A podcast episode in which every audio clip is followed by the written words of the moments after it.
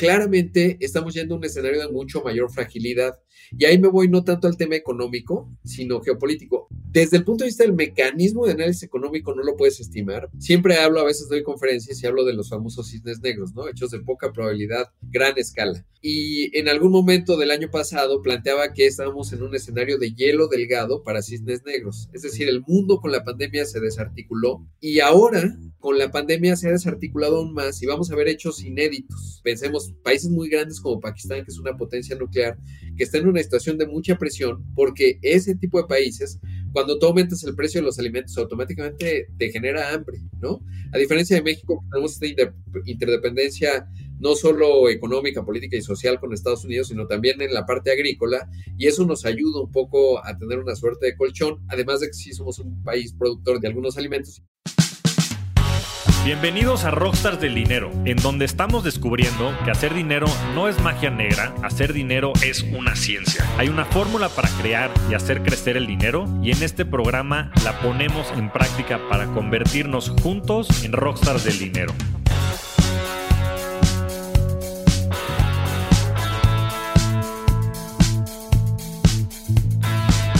Bienvenidos nuevamente a un episodio de Rockstars del Dinero. Vamos a seguir con esta serie que llamamos Market Update y hoy tenemos un invitado de lujo y además también va a ser en principio nuestro primer video que podamos publicar.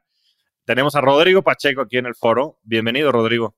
¿Cómo estás, mi querido Javier? Qué gusto estar contigo y sobre todo, pues qué bueno que me rasuré por este primer video y que me peiné más o menos. No, hombre, tú siempre muy presentable, Rodrigo. Te agradezco mucho estar por acá va a estar muy, muy buena la plática. De hecho, ayer publicamos en Twitter y hay muchas preguntas, creo que van a estar muy interesantes. Pero quería que nos empezaras por comentar cómo ves el entorno económico y financiero, que creo que es un poco lo que está en boca de todos hoy. Los mercados hoy, el Standard Poor's va cerca de 20% abajo en la primera mitad del año.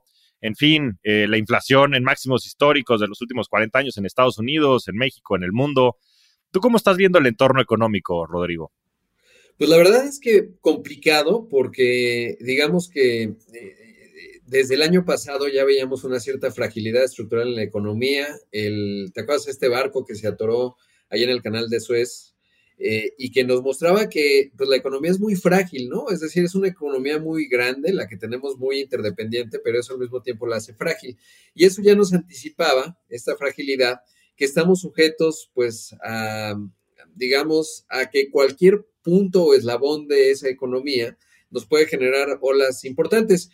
Y así cerramos el 2021 ya con un proceso de inflación. ¿Te acuerdas que la discusión era si era transitoria o era una inflación más persistente? Y luego viene la invasión de Ucrania por parte de Rusia y bueno, pues eso evidentemente acabó de detonar el proceso inflacionario que quedó muy claro que no fue transitorio y hoy esa es, eh, pues digamos, la discusión. Hoy el planteamiento y la principal pregunta que está en la mente de todos, ayer veía, por ejemplo, la actualización del, World Economic Outlook del FMI, y, y, es si habrá recesión o no. Todo parece indicar que viene una recesión en Estados Unidos por el aumento de tasas que tiene que ocurrir para que se pueda controlar la inflación. Y eso, evidentemente, en el caso de México, pues plantea todavía signos de interrogación más grandes, ¿no? Porque todo esto se conjunta con un entorno político pues que eh, sigue siendo muy complicado. Justamente el ex presidente Trump anuncia que se iba a competir en el 2024, un presidente Biden pues con niveles de popularidad muy bajos en México, pues una situación también compleja en materia del TEMEC, en fin, un panorama realmente, una, un río revuelto en este 2022, con muchos signos de interrogación, pero ya con nubarrones muy puntuales ahí dibujados en el horizonte. Sí, la verdad es que ha sido complicado y como dices, yo creo que del lado de la oferta, ¿no? Se ha visto pues, todas estas restricciones que se han pues acelerado más con el tema de la guerra con Ucrania y creo que lo que pues también ha sido bien interesante ha sido la respuesta, sobre todo de la Fed, del Banco Central Europeo, en este caso también de Banco de México. ¿Cómo has visto tú eso? Porque si bien creo que es natural, también ha sido un poco controversial. O sea, ¿cuál es el, nos, nos están llevando hacia una recesión? En la recesión será, como dicen, un hard landing, un soft landing. ¿Cómo tú ves que esto pueda materializarse, no sé, en 12, 18 meses viendo hacia adelante? Sabes que no, no tengo la bola de cristal, ojalá, no, ya sabes, pero, pero como se ve el panorama, bueno, primero decir que sí hay una crítica a Jerome Powell y, y recordar además, porque luego nos centramos en las grandes figuras, ¿no? Al, eh, digamos, Christine Lagarde en el Banco Central Europeo, en Estados Unidos, Jerome Powell, y recordar que son órganos colegiados, ¿no? Es un comité de mercados abiertos en el caso del FED, distintas FEDs, entonces eso es un, una punta importante, pero sí que fue muy tímido, ya hay varios análisis, incluso leía uno muy bueno de Ben Bernanke, que fue el, digamos, pues el que lidió con la crisis 2008-2009 como, como banquero central, después vino Janet Yellen y luego ya Jerome Powell, y decía, lo que le ocurrió a Jerome Powell es que cuando era miembro del Comité de Mercados Abiertos, eh, no sé si te acuerdas del tantrum en 2013, que fue cuando el Fed dio una señal de que iba a empezar a subir las tasas, los mercados fueron al sur y eso simbró a Jerome Powell eh, al interior del Fed. Entonces, esta vez en 2021 fue mucho más eh, reticente, digamos, a empezar a decir, oye, esta inflación sí puede ser transitoria, vamos a combatirla rápido y temprano y eso hubiera ayudado, digamos, a mandar la señal y quizás lo hubiera controlado. Eso por un lado, ¿no? En cuanto al papel del FED. Pero hay otra parte, justo eh, preparándome ahora para nuestra conversación, eh, no se puede obviar, digamos, estos cheques de estímulos que dio Trump y que dio Biden, sobre todo Biden, porque eh, pues eso también inyectó mucha, mucho dinero a la economía, a diferencia de los estímulos que se dieron en la crisis 2008-2009, en donde fueron estímulos más bien en el aparato financiero eh, destinado a promover el crédito, en este caso, pues fueron directamente al consumo y ese dinero de los estadounidenses pues está manifestando, que tienen los estadounidenses en la bolsa, pues está manifestando probablemente en inflación, ¿no? Y eso lo advertía Larry Summers, que es un tipo muy brillante, sobrino de premios Nobel, realmente un tipo brillante fue obviamente también eh, secretario del Tesoro. No es de la Fed porque, pues no sé, porque políticamente no, no le tocaron buenos tiempos, pero un tipo brillante y él advertía desde que empezaron los estímulos que podía detonarse un proceso inflacionario y ahora es multicitado, ¿no? Eh, y hay un dato que a mí, de muy temprano, digamos, en 2022, hubo un dato que me quedó marcado en una entrevista que hace Larry Summers con Ezra Klein. Dice, a ver, estudiando la historia económica de los Estados Unidos en los últimos 75 años, cuando tienes una tasa de desempleo por debajo del 4% y una inflación por arriba del 4%, la posibilidad de que tengas una recesión es de 50% al siguiente año, es decir, estamos hablando de 2023, y de 75% en los siguientes dos años. Y ahora le están tratando de debatir, digamos que, eh, pues si viene una recesión, ¿no? Etcétera. La verdad es que un tipo que le entiende mucho, por un lado, es una buena guía para mí, lo observo con atención. Lo tengo en un apartado en mi tweet deck, ¿no? Todo lo que tuitea Larry Summers. No lo he puesto, en, ahora que lo menciono, no lo he puesto en alertas, que es una buena forma de seguir temas. Y eso por un lado. Y lo otro es que claramente estamos yendo a un escenario de mucho mayor fragilidad. Y ahí me voy no tanto al tema económico, sino geopolítico. Ayer que veía el World Economic Outlook y como estaba, digamos, estoy medio de vacaciones, pues lo estaba viendo con mucho más calma. Y era interesante porque en los mecanismos para hacer la estimación del PIB, ya ves que subió México, me parece, de 2.4 para el próximo año, de acuerdo al FMI. Para este año, perdón, yo creo que no. Y 1.3 lo bajaron hacia el 2023, pero obviamente no hablan de una recesión. Sin embargo, ya que veías la explicación del economista en jefe, decía, cualquier choquecito que tenga la economía de Estados Unidos, pues los va a llevar a recesión. De hecho, nosotros vemos que del cuarto trimestre 2022 al 2023, seguro va a tener dos trimestres consecutivos de desempeño económico negativo.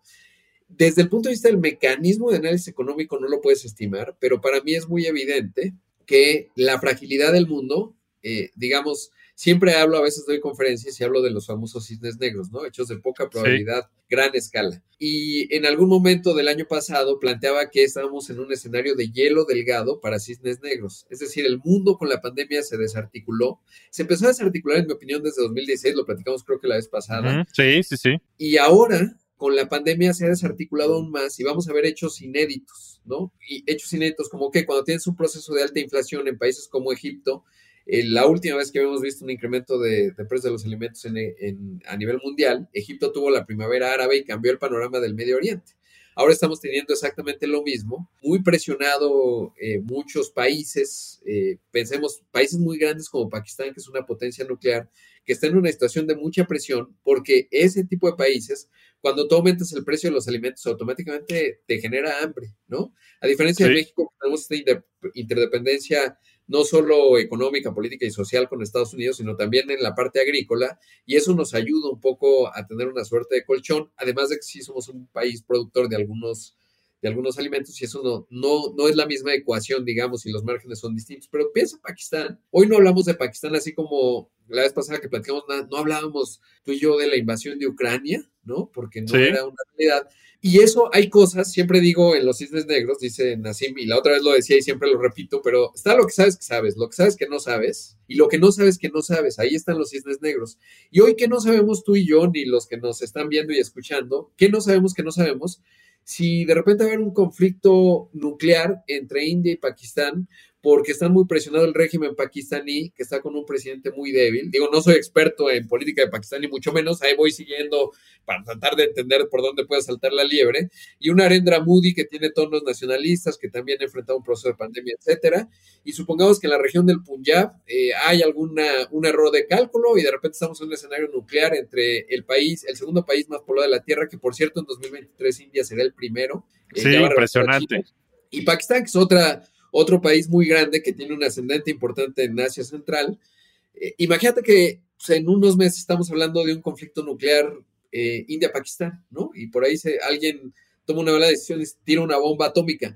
Nos cambia el panorama totalmente y esa fragilidad, que simplemente es un escenario ahí que, que planteo, está el tema de Taiwán, en fin, muchos, muchas fragilidades geopolíticas, eh, pues nos puede llevar a una economía que hoy la discusión que estamos teniendo, si viene la recesión y si es un hard o soft landing, eh, o un aterrizaje suave o fuerte, pues puede ser fuerte y ya con, otras, con otros parámetros. Y lo que, digamos, un poco me preocupa es esta fragilidad hacia la que se está moviendo el mundo como consecuencia de este proceso inflacionario que va a exacerbar el tema social, ¿no? Porque eso suele ser la inflación, sin considerar los temas políticos México 2024, Estados Unidos 2024, etcétera. No, pues qué interesante tu punto de vista, como siempre, Rodrigo. La verdad es que a mí siempre me sorprende el conocimiento que tienes, sobre todo en materia geopolítica. Pues es fascinante. Y yo justo acabo de estar en la India hace un par de meses y, se ve muy claro lo que tú estás mencionando. Hay pues un nacionalismo muy fuerte de parte de su presidente Moody en, con el tema del, sobre todo de la, de la gente con una religión hindú. ¿no? Y en Pakistán domina la religión musulmana, ¿no? Entonces, se ve muy clara esa diferencia, ¿no? Que pues yo investigando más sobre el tema, pues sabes que en la independencia de la India, que se dio a mediados del siglo pasado, pues se dio esa diferenciación, ¿no? En la cual se asignó toda la región de Pakistán a toda la, gente que tenían esta eh, descendencia o, sí, este, religión musulmana, y, pero hoy está exacerbando, como bien dices, todo este potencial conflicto geopolítico que, recordando a Nassim Taleb, pues son estos potenciales cisnes negros que te pueden cambiar las cosas de un día para el otro. Y, sin salirnos de la región, porque también era parte del tema, está Sri Lanka, ¿no? Que, que Sri Lanka ya fue el primer país que, pues derivado de, de esta fortaleza del dólar y de toda esta disrupción de las cadenas de suministro, pues ya pues voló en pedazos, ¿no? Ya se levantó el pueblo por justo falta de alimentos, o sea, se están disrumpiendo estas cadenas de suministro, están generando muchos problemas y, no nos vayamos muy lejos, países importantes como Alemania, ¿no? Que dependía mucho de, del gas y de todo el suministro también de energéticos de parte de Rusia y otras partes allá de, de, Europa, también están sufriendo mucho, ¿no? Y los precios, sobre todo al productor, ¿no? A los productores de distintos insumos, están subiendo de manera catastrófica y eso obviamente está generando que teniendo energéticos caros, pues los energéticos le pegan a todo, ¿no? Le pegan también pues a los alimentos que se producen, le pegan a absolutamente todo. Entonces, este, tú como, tú crees que mm, la, pregunta puntual aquí es, digo, obviamente tener muy presentes los signos negros porque pueden cambiar el panorama de un momento a otro, como bien comentas, pero en, en cuanto a la inflación, ¿tú crees que vaya a ser un tema transitorio? O no? ¿O crees que vaya a ser un tema que vayamos a estar batallando con esto, no sé si permanentemente, pero durante los próximos par de años? Recuerdo la época de los 70, que fue la última vez en donde hubieron inflaciones de este tamaño. Entiendo que la tasa de interés la subieron a niveles más altos que la misma inflación, ¿no? Justo para poderla controlar. Y la verdad es que, pues, si pensamos que van a subir las tasas de interés a niveles de 8, 9, 10% en Estados Unidos, pues bueno, el, Standard Poor's estaría probablemente a la mitad de lo que está ahorita, ¿no? Entonces, ¿Cómo ves todos estos distintos engranes? Sobre todo centrándonos puntualmente ahorita en el tema de la inflación, porque creo que eso trae como otras ramificaciones. Claro, no, es una gran, gran discusión y un, buen planteamiento el que, el que haces, mi estimado, porque digamos que eh, hay dos asuntos, ¿no? Eh, eh, sí decir que la, crisis, digamos, o la inflación del de los 70 del siglo pasado y del principio de los 80 llega Paul Volcker como presidente del Fed Y entonces, pues no habían dominado a la inflación a lo largo de toda la década del 70, ¿no? Ya para el 80 eh, eh, sube, sube exageradamente y Paul Volcker sube la tasa de referencia, si no mal recuerdo, a 20% y lleva a Estados Unidos a una recesión, un desempleo que fue más alto, eso es un gran dato, que el desempleo de la crisis 2008-2009, ¿no? Lo llevó por ahí del 13%, o arriba del 10% seguro, ¿no? Entonces, bueno, ese por un lado, ¿no? Ese es el planteamiento. Y tenías un escenario en donde muchos países como México, por ejemplo, le tocó a de la Madrid la inflación más alta histórica en México, ¿no? Que es de más de 150%. Entonces, eh, sí decir que la inflación de la década del 70 y principios de los 80 del siglo pasado no es la inflación que estamos teniendo hoy. ¿Por qué? Porque hay un buen planteamiento, no me acuerdo si lo hace Paul Krugman, que Paul Krugman hay que leerlo, o sea, es tipo, obviamente, premio Nobel muy brillante, pero de repente tiene ahí sus criterios políticos también muy fuertes. Pero sí es algo interesante. A ver, en el 70, o sea, la inflación que se tuvo en ese entonces, además la OPEP había frenado la producción de petróleo y eso, ¿te acuerdas? Ahí nació Mad Max, ¿no? La película. Por eso es que er, eran los traumas de los chentes, porque decían, nos quedamos sin gasolina y te acuerdas que van estos trailers en el desierto y lo más valioso es la gasolina y tal, pues viene de ahí, ¿no? Esa, o sea, eh, las películas reflejan mucho nuestras aflicciones psicológicas, ¿no? De momento, bueno, eso no está ocurriendo hoy. ¿Por qué? Porque el Banco Central de Estados Unidos, el Fed, era mucho más débil. Nixon había presionado a su banquero central, estaba la guerra de Vietnam. Desde Lyndon Johnson habían presionado al banquero central para que no pues, hiciera mucho ruido en las tasas. Y no tenías un banco central tan afirmado como es el Fed hoy, ¿no? O en el caso de otras economías, México, pues no teníamos banco autónomo. O sea, en ese entonces era José López Portillo que decidió nacionalizar a la banca, ¿no? Pues no entendía absolutamente nada, nadie entendía mucho. Y entonces, eh, pues aquello, nosotros no tenemos un banco central, o sea, en México en la, en la crisis del, de la inflación de los 70s, 80s, pues no, no había una discusión de banco central, era ver si el presidente eh, pues era lo suficientemente sabio, que claramente no lo fue, y, hacía algo para tratar de controlar la inflación. Entonces, sí es una situación muy distinta, ¿no? O sea, no, no es el mismo proceso inflacionario. Por eso se les acumuló y tuvo que llegar a Volcker a hacer esa salvajada, que no había de otra, y la controló durante los siguientes 40 años, ¿no? Pero a partir de ahí, el papel de los bancos centrales ha crecido muchísimo en las últimas décadas. Y entonces eso no ocurrió en los 70s y 80s. Eso es una. Dos, eh, en países emergentes como el nuestro, la discusión no era de los bancos centrales, no existían los bancos centrales y aquello fue un verdadero desastre. O sea, América Latina padeció hiperinflación. Un buen espejo para reflejarnos es eh, también, eh, lo mencionaba Tayyip Erdogan, el presidente turco, que él dijo, no, yo creo que lo mejor para cuando tienes mucha inflación es bajar la tasa de interés. Pues sí, sabes cómo está la inflación en Turquía, 70% tasa anual. Y la otra que no tiene Banco Central, pues es Argentina, ¿no? Nada más se les fue su, su secretaria de Economía, que es el equivalente al secretario de Finanzas, les renunció. Ahorita está el peso argentino en 365 pesos por dólar. Es una locura lo que le está pasando a los pobres argentinos. Hablando de cisnes negros, se está volviendo insostenible. Tengo amigos que viven en Argentina, de verdad es una locura. Aunque te vaya bien, o sea, aunque ganes, trabajes una empresa eh, grande, pensemos Meli o, o cualquier otra, que no tienen muchas los argentinos, la estás padeciendo en serio.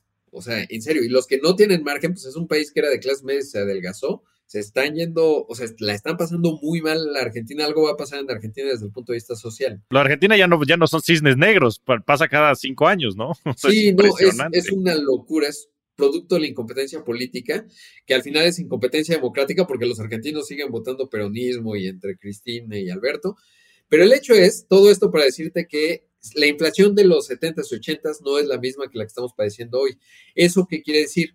Que el aumento que pueda hacer el Fed, eh, o sea, si hay la oportunidad de que sea un aterrizaje medianamente suave, o sea, no tan dramático como el que vimos en los 80s. Mi única preocupación, y regreso al tema de los cisnes negros, es que el mundo se puede desajustar de manera más dramática y entonces vamos a entrar en un escenario en donde no va a ser necesariamente el tema de la inflación, sino el tema de una crisis económica detonada por múltiples factores que hoy no son tan visibles. Pero temas como el cambio climático, por ejemplo, sí lo veo como un escenario que además es inflacionario, ¿no? Porque si quieres hacer la transición eh, a energías renovables, que en eso estábamos antes de la pandemia, se mantuvo todavía en la pandemia, pero luego la invasión de Ucrania, pues te mostró los límites de la realidad, ¿no? Y estás viendo a Europa, ahora que hablamos de Alemania, que está regresando a reactivar eh, o a utilizar carbón y a regresar a las energías fósiles, ¿Por qué? Porque la transición hacia a renovables pues es inflacionaria. tienes que montar un, quitar, digamos, un montón de infraestructura de hidrocarburos para irte a las renovables y eso cuesta un montón de dinero. Y en un momento de crisis, pues hay que ver si te avientas el, el, asunto inflacionario que eso implica, más la dependencia que evidentemente pues llegamos tarde.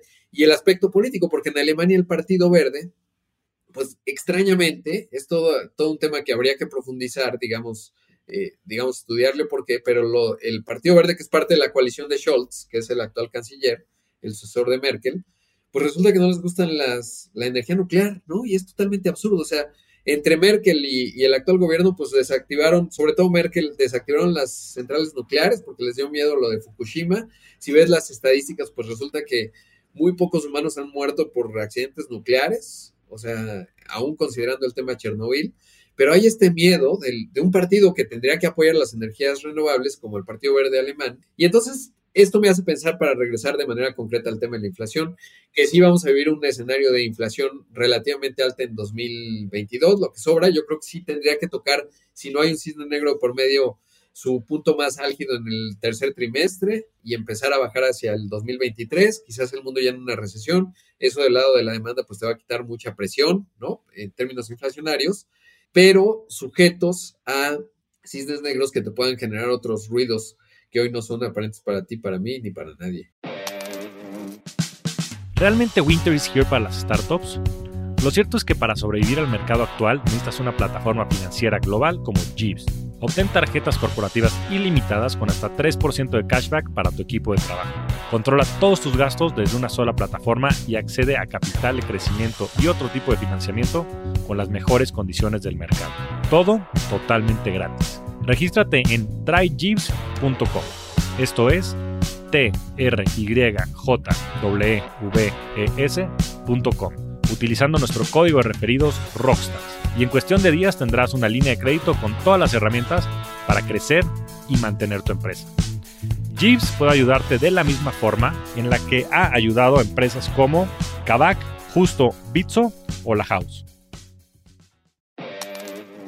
Sí, pues este, qué, interesante todo esto que dices y sobre todo el tema de los hidrocarburos, ¿no? Yo escuchaba mucho justo ese mismo argumento, ¿no? Creo que por varios eh, estadísticos y demás, pues el, el, hidrocarburo que tiene mejor retorno sobre inversión y me refiero a lo que cuesta generarlo, distribuirlo, etcétera, la misma infraestructura, versus pues, lo que puedes tener de output es sin duda el nuclear, ¿no?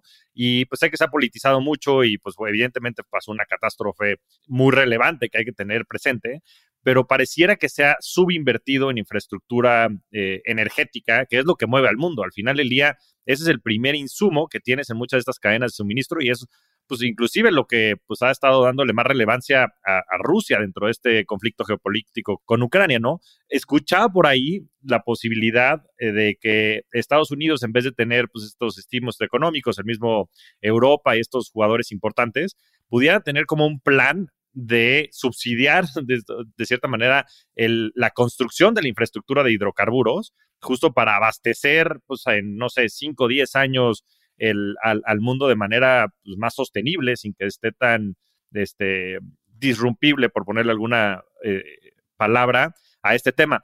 ¿Tú crees que, eso podría ser un escenario en el cual pudieran decir, ¿sabes qué? Vamos a comprar este, petróleo, no sé, a 80 dólares el barril durante los próximos cinco años, con la intención de que haya más jugadores, tal vez del sector privado, que se pudieran animar a, o bueno, energía en general, no nada más hidrocarburos, sino todo tipo de energía. Eh, para, para que pudieran pues, solventar esta falta de infraestructura. ¿Tú crees que se pudiera hacer algún escenario eh, que pudiera apoyar esta salida, digamos, tanto de la recesión como de los niveles inflacionarios? Sabes que lo puede ser un escenario, pero te voy a decir que eh, ahí creo que no empata los objetivos políticos de corto o mediano plazo con los de largo plazo. Eso por un lado. ¿Por qué? Porque si ve, me ha sorprendido mucho Biden, que es un tipo pues que le entiende, tendrá su edad, si quieres tú, tiene cierto grado de senectud, pero es un tipo que tiene, o sea, no es un improvisado, y es un tipo que tiene a su lado gente lista. Y de repente se avienta unos tweets de no puede ser, las compañías este, de gasolina están abusando de los consumidores, o sea, que tú dirías, pues esto es digno de Andrés Manuel López Obrador o de Alberto Fernández o algo por el estilo. es realmente extraordinario. Y entonces, ¿qué ocurre? Una de las quejas que tiene Biden justamente es que los productores shale no están abriendo nuevos pozos porque, eh, porque pues dicen ahorita, ¿para qué si, si lo que estoy vendiendo está caro? Pero desde la óptica de los productores de hidrocarburos, sobre todo en Estados Unidos, pues oye, a ver, yo venía de precios negativos, ¿te acuerdas? Cuando el petróleo se fue a precios negativos fue una locura. Ahí nadie salió a decir y a defenderme, ¿no? O sea, en general, a las grandes empresas. Se fue al sur el precio del petróleo y luego, pues obviamente van evaluando su riesgo, pues vivimos en una economía de mercado, ¿no? Entonces, eh, si tú compras petróleo, el nivel de petróleo que se requeriría 80 dólares para incentivar a que los productores shale en Estados Unidos produzcan más y entonces el precio empiece a bajar, uno te generaría un proceso inflacionario de todas formas, porque entonces tendría, estarías marcando que en los siguientes años el precio del petróleo sería de 80 dólares. Y entonces eso quiere decir que la bomba de gasolina en Estados Unidos pues sería muy caro. Y tú lo que quieres es que baje la inflación rápido, de ahí las expresiones de desesperación de Biden, que eso, a eso obedecen o sea, tratar de capitalizar políticamente el precio alto de la gasolina, porque no hay nada peor para un estadounidense que eh, todos se mueven en coche, ¿no? Lo sabes mejor que yo. O sea, aún en, en, Miami que tiene zonas, digamos, eh, infraestructuras como South Beach o Brickell, etcétera, si no estás en coche, no vas a ir a ningún lado. O sea, el monorriel es que tiene no funciona. O sea, no es una opción de transporte real ni el transporte público. O sea, al estadounidense tú le subes el precio del galón a 5 dólares y llora y dice, ¿por quién hay que votar que cambie esto? ¿No? O sea, aunque es un tema mucho más complicado, multifactorial y lo que quieras, de ahí la desesperación de Biden. Entonces, no veo que en el corto plazo, digamos, de garantizar un barril de petróleo de 80 dólares te, pudiera llevar. Y por otro lado, Europa lo que está haciendo, yo creo que es un poco como la pandemia, el catalizador de la dependencia del gas ruso y de los hidrocarburos rusos, lo que va a generar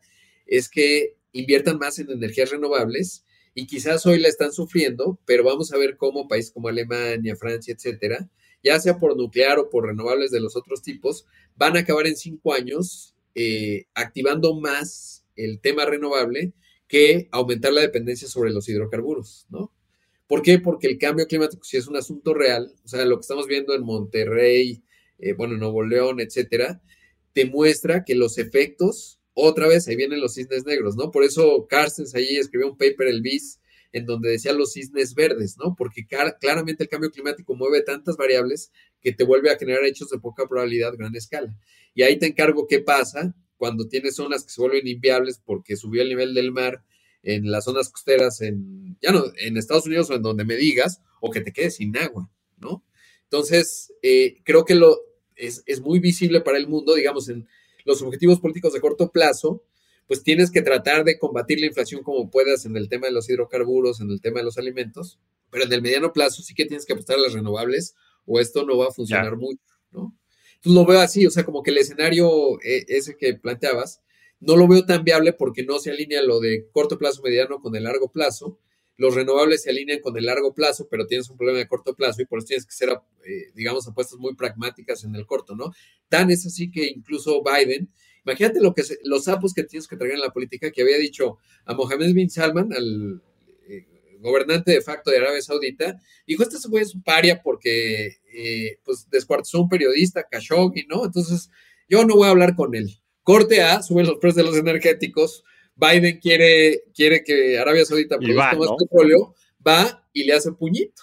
Y ahí está la foto, ¿no? Es una humillación para el presidente más poderoso del planeta, que es el presidente Biden. De ese tamaño es el grado de pragmatismo que tienen hoy los políticos por bajar la inflación. Ya, es que qué, interesante lo, o sea, el momento que estamos viviendo, porque, pues como bien dices, ¿no? Yo creo que el pasado es una buena referencia, pero no es perfecta, ¿no? Y, y, hoy los efectos de todo lo que sucede, ¿no? La guerra, en fin, el cambio climático, o sea, dijiste un tema súper relevante, o sea, estamos viviendo o enfrentándonos probablemente al mayor reto que vamos a tener como humanidad los próximos, no sé, 100 años, ¿no? Entonces, ¿cómo, cómo puedes controlar y visualizar pues todos estos factores y variables en una economía de mercado que justo lo que pretende es ser dinámica, ¿no? Entonces, pues tienes que estar, como dices, preparado tanto para los cisnes negros, por un lado, como para pues, los distintos escenarios que puedan ocurrir en ese inter, ¿no? A mí, la verdad es que me ha sorprendido mucho la reacción de los mercados que en estas últimas semanas pues ha empezado a subir, ¿no? Porque justo lo que empiezan a descontar es que el escenario, como tú bien mencionas, inflacionario, se puede controlar de cierta manera, pues has visto también los precios de los commodities caer, yo creo que es un buen indicador de que van a empezar a bajar, pero también, por otro lado, sabes que la Fed está un poco amarrada por varios factores, ¿no? Porque no pueden subir mucho la tasa de interés porque la deuda de Estados Unidos ya también es estratosférica, ¿no? Y lo mismo pasa en Europa y, mucho más acelerado todavía en Japón. Este, pero también porque vienen elecciones, ¿no? Y sabes que son periodos este, pues, populistas, si quieres llamarlos de alguna manera. ¿Cómo visualizas justo este tema de las elecciones, sobre todo en Estados Unidos, en este marco eh, económico que venimos platicando? Pues sabes que no, no eh, justo estaba viendo, eh, digamos, el regreso de Trump, o no regreso porque nunca se fue, pero ya su intención muy clara, ya textual de que va a regresar. Y tengo mis dudas de repente de qué tanto va a pesar todas estas eh, audiencias que están haciendo con respecto al 6 de enero, ¿no? De repente leo editoriales del Wall Street Journal o de medios relativamente, dirías, de derecha o que estarían en el campo de Donald Trump y no son muy favorables a él. Por ahí ves a figuras como Elon Musk, ¿no? Que dejó el campo demócrata relativamente y se fue al campo republicano y dice, oye, Trump, tampoco eres tú, no, no te engañes, es de Santis, ¿no? El gobernador de Florida. Y soy, todo esto es muy volátil parecería que, que, la competencia del lado republicano será de Santis eh, Trump. ¿no? Claro, vuelvo a lo mismo, hacer predicciones y la bola de cristal política es imposible. ¿Por qué? Porque si a mí me hubieras preguntado en 2010, por lo menos para mí, ¿no? Si a mí me hubieras dicho en 2015, oye, ¿tú crees que ese payaso del reality show, acosador de mujeres, este, que no paga impuestos, va a ser presidente de los Estados Unidos? Te hubiera dicho, no creo. No hay manera. si me hubieras preguntado en el 2000 Siete. Oye, ¿tú crees que un presidente que se llama Barack, que se apellida Hussein, que es afroamericano, va a ser presidente de los Estados Unidos? Hubiera dicho, no, no, la verdad, Javier, seamos francos, poco probable. Sin embargo, pues lo que hemos visto es un montón de sorpresas, ¿no? Entonces, la verdad es que no me siento apto para, para determinar qué va a pasar. ¿Qué puedo ver? Que un, tienes al presidente Biden muy débil, no veo cómo va a lograr revertir, digamos, eso en la elección intermedia, ¿no? Me quiero poner a leer un poco más, digamos, de, porque veía que a lo mejor no la tienen tan perdida y cuál es la dinámica de las elecciones. Eh, es más de, de, legisladores y de distritos que de grandes temas nacionales, pero es muy claro, habría que ver la correlación, voto del partido en el poder y alta inflación. Y ahí hay datos, ¿no? Y casi estoy seguro que pierdes lo que puedas tener. Y entonces eso nos lleva a que vas a tener un Congreso de mayoría republicana, un presidente Trump que es inédito, que, si se logra llevar la candidatura demócrata, pues tiene un montón de, posibilidades. De hecho, me parece peligroso, y decirte negro nuevamente, si a través de, los, de las investigaciones judiciales sacas a Trump de la ecuación, porque entonces estás hablando de riesgos importantes, en mi opinión, de guerra civil, que los vimos en, la elección eh, con el 6 de enero. ¿Por qué? Porque si tú una amplia parte del electorado estadounidense le dices, tu candidato te lo quité, ni siquiera va a estar en la boleta, las salidas son otras. Y por otro lado tienes demócratas que también están muy enojados por, todo este tema del aborto, que también están viendo que las instituciones no están respondiendo a sus principales necesidades. Y cuando las instituciones democráticas no te están dando la respuesta que necesitas, los caminos son otros. Y en un escenario tan polarizado es mala idea. Entonces, más nos vale a todos, y ahí incluyo a México, que Estados Unidos sus instituciones aguanten como aguantaron y como lo han hecho, y es la, democracia más antigua del mundo, etcétera. Es un país muy admirable en esa parte, porque la democracia te da la posibilidad de reconstituirte y corregir, ¿no? Y entonces mi, escenario, eh, digamos, en eso es que, pues ojalá, desconozco a De Santis, también tengo que estudiar más de qué propone, cómo, está, ¿no? O sea, digamos, cuáles son los elementos, pero ojalá que Estados Unidos, pues digamos, siga teniendo una democracia, que Trump siga en la ecuación desde el punto de vista legal. Entiendo que no es fácil, hace poco escuchaba un podcast de un, uno de los eh, fiscales y decía, no, pues no está sencillo porque es que es comprobable, o sea, la discusión jurídica es muy distinta, pero si tú quitas a Trump de la ecuación desde el punto de vista político, generas un problema importante, porque hay una serie de electores. Nada más recordar que Texas, que es la segunda mayor economía de Estados Unidos, y que es uno de los estados más poblados, el Partido Republicano en Texas dijo que la elección de Biden fue ilegal. Es toda una señal, ¿no? Porque está diciendo, el presidente Biden es ilegal. Y eso quiere decir que hay toda una beta ahí muy rentable políticamente que va a apostar a eso. Y a eso va a apostar Trump. Y eso es un gran riesgo. Y eso me preocupa. Sí, pues como decía, no, yo solo sé que no sé nada, ¿no? Y hay que estar preparado. Pero, esperemos que Estados Unidos, que la verdad, pues lleva ahí más de 200 años con, con, su sistema, con muchos errores y muchas cosas que se van corrigiendo, pues ojalá aguante, ¿no? Pues nos conviene a todos. Sí, no, yo creo que Clara, una buena muestra de eso bastante tangible es todo el tema de Trump, ¿no? Yo creo que muchos pensamos que pues, se podían venir abajo, pero nos dimos cuenta que las instituciones y demás son muy fuertes y relevantes, sobre todo en ese país, ¿no? Y, y bueno, estoy seguro que saldrán sorteando esto como lo han hecho en el pasado, pero sí, evidentemente, todos estos distintos vectores de los cuales hablas pues, son temas bien relevantes a tomar en consideración porque pues implican probablemente turbulencia, ¿no? Sobre todo en los mercados financieros y en todo el entorno, como dices, geopolítico, inclusive también dentro del mismo Estados Unidos. Creo que va a ser bien interesante pues estar muy pendientes de cómo se va desarrollando todo esto. Ahora, ya por último, y antes de pasar a las preguntas, Rodrigo, te quería preguntar, pues ya de manera tangible, ¿cómo crees que esto se pueda materializar en los mercados financieros? Ahorita el Standard Poor's anda por ahí de 3.900 puntos, bueno, la Bolsa Mexicana Valores cerca de 46.000 puntos, en fin, ¿cómo crees que todas estas manifestaciones se puedan representar, no nada más desde el punto de vista económico, ¿no? O, macroeconómico, por llamarlo de alguna manera, sino pues también, obviamente, los consumidores están sufriendo, ¿no? Como decías, en Estados Unidos con el tema del precio de la gasolina, pues los precios de todos los alimentos, pues bueno, en México ni se diga, eh, pues en algunos otros países como en Sri Lanka y demás, este, pues ya están tronando. Y eso creo que es representativo porque las cadenas de suministro creo que se pueden comprometer aún más. Entonces, tú, este, y sé que no tenemos una bola de cristal y por supuesto que nada de lo que digamos aquí es, recomendación de inversión, no estamos capacitados para, para, hacerlo, pero, pero ¿cómo visualizas este, que esto se pueda desarrollar, pues, no sé, en los próximos seis meses, en lo que resta del año y tal vez hacia 2023 en, en cuanto a los mercados financieros puntualmente?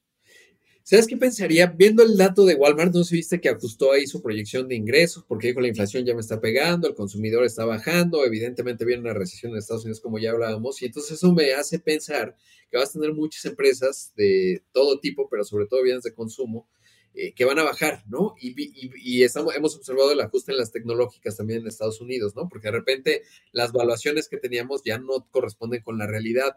Está el caso de Coindesk, ¿no? Que también ayer revisé, estoy impresionado porque yo me quedé cuando debutó Coindesk en 100 mil millones de dólares. Sí, Coinbase, Coinbase. Sí, Coinbase, perdóname. Y quedé impresionado porque eran 100 mil millones de dólares, ¿te acuerdas? Ayer estaba sí, revisando vale 15.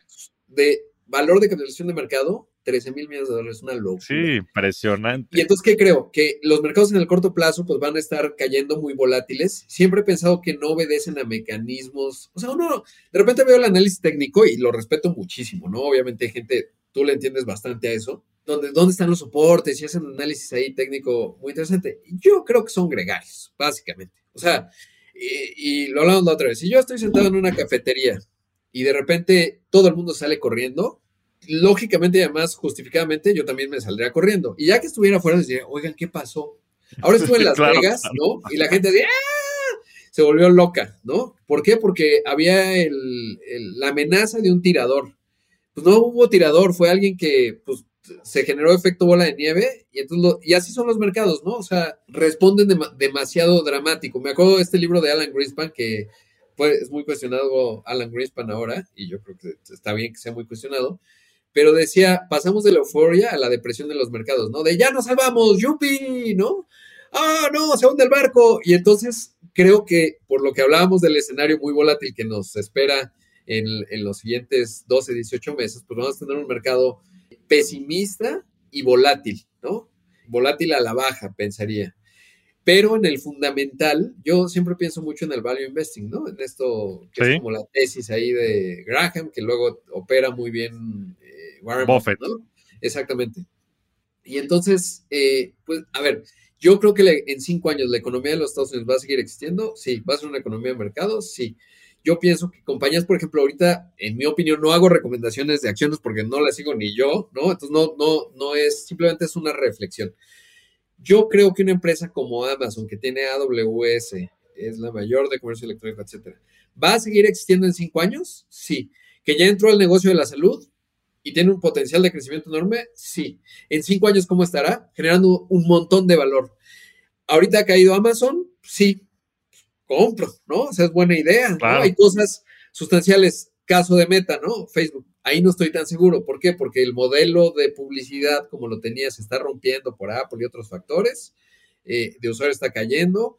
Mark Zuckerberg ha decidido crear, eh, junto con otras empresas, pero básicamente crear el metaverso y ahí hay que analizar eh, quiero leer un libro del metaverso, que hay un tipo muy recomendable, que no lo he leído, pero parece que sí le entiende, pero es, el precio del dispositivo es accesible, ¿qué tan accesible? 400 dólares, el ecosistema es suficientemente amplio, porque el metaverso tiene sentido, claro, ¿no? O sea, si me preguntas, oye, eh, es lógico que en cinco años tú y yo estaremos haciendo este, esta, esta charla con unos lentes de realidad virtual la estaríamos pasando increíble y a lo mejor podríamos dibujar unas gráficas ahí y entonces sería esto riquísimo y la gente que se metiera vería, vería un entorno virtual y entonces cuando yo mencioné a Paul Volcker aparecería su figura ahí, no sé, sería maravilloso. Sí, sí, sí. Claro, el tema es el precio, a qué precio y a qué nivel de adaptación tecnológica, porque obviamente eso nos dejaría en un mercado pues como de, no sé en México cuántas personas tendrán unos Oculus Rift de estos, ¿no? Pero pues te puesto que no son más de mil, ¿no? A lo mejor llegamos a mil, pero no es demasiado, ¿no? Entonces,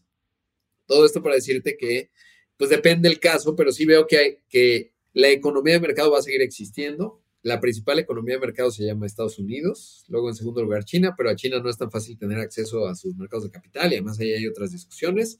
En el caso de México, pienso, ahí anhelo, ahí se confunde mi anhelo con el análisis objetivo, pero Pienso que somos un gran país, que la vamos a librar. Tenemos riesgos también bien importantes hacia adelante en lo político y lo que tú quieras, pero creo que la estructura está ahí. Hay cosas que me preocupan también. Y entonces eso me hace pensar que en el largo plazo, pues vamos a, nos va a ir bien. Entonces cuando está barato, pues hay que ver el punto y compras, ¿no? Sin pensar que vas a transformarlo en los siguientes 12, 18 meses. No podría estar más de acuerdo, Rodrigo. la verdad y es ahí que... nada más agrego un tema, algo que sé que a ti te apasiona y ahí diferimos a veces en, en algunas cosas puntuales, pero en el tema cripto, criptoactivos, ¿no?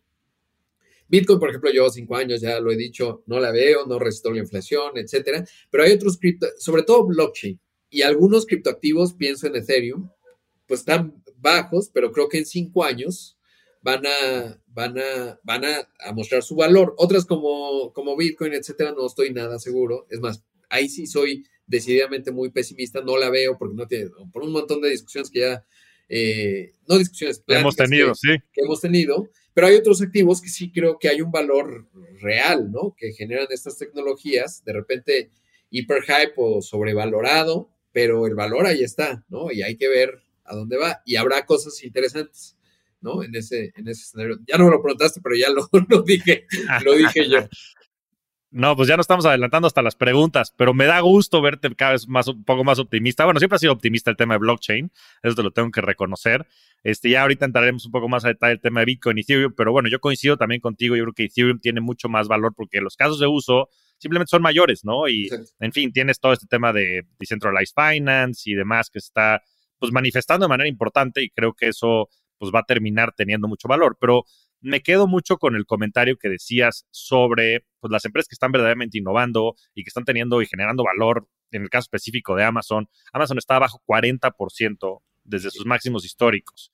Entonces, pues sí, evidentemente yo creo que las acciones probabilísticamente de Amazon en cinco años van a estar más arriba donde están hoy, ¿no? Exacto. Es una gran oportunidad, ¿no? De Tesla, por ejemplo, es de pronóstico reservado de meta, como decía, ¿no? Tesla porque todos los que han apostado en contra de Elon Musk les ha ido pésimamente mal.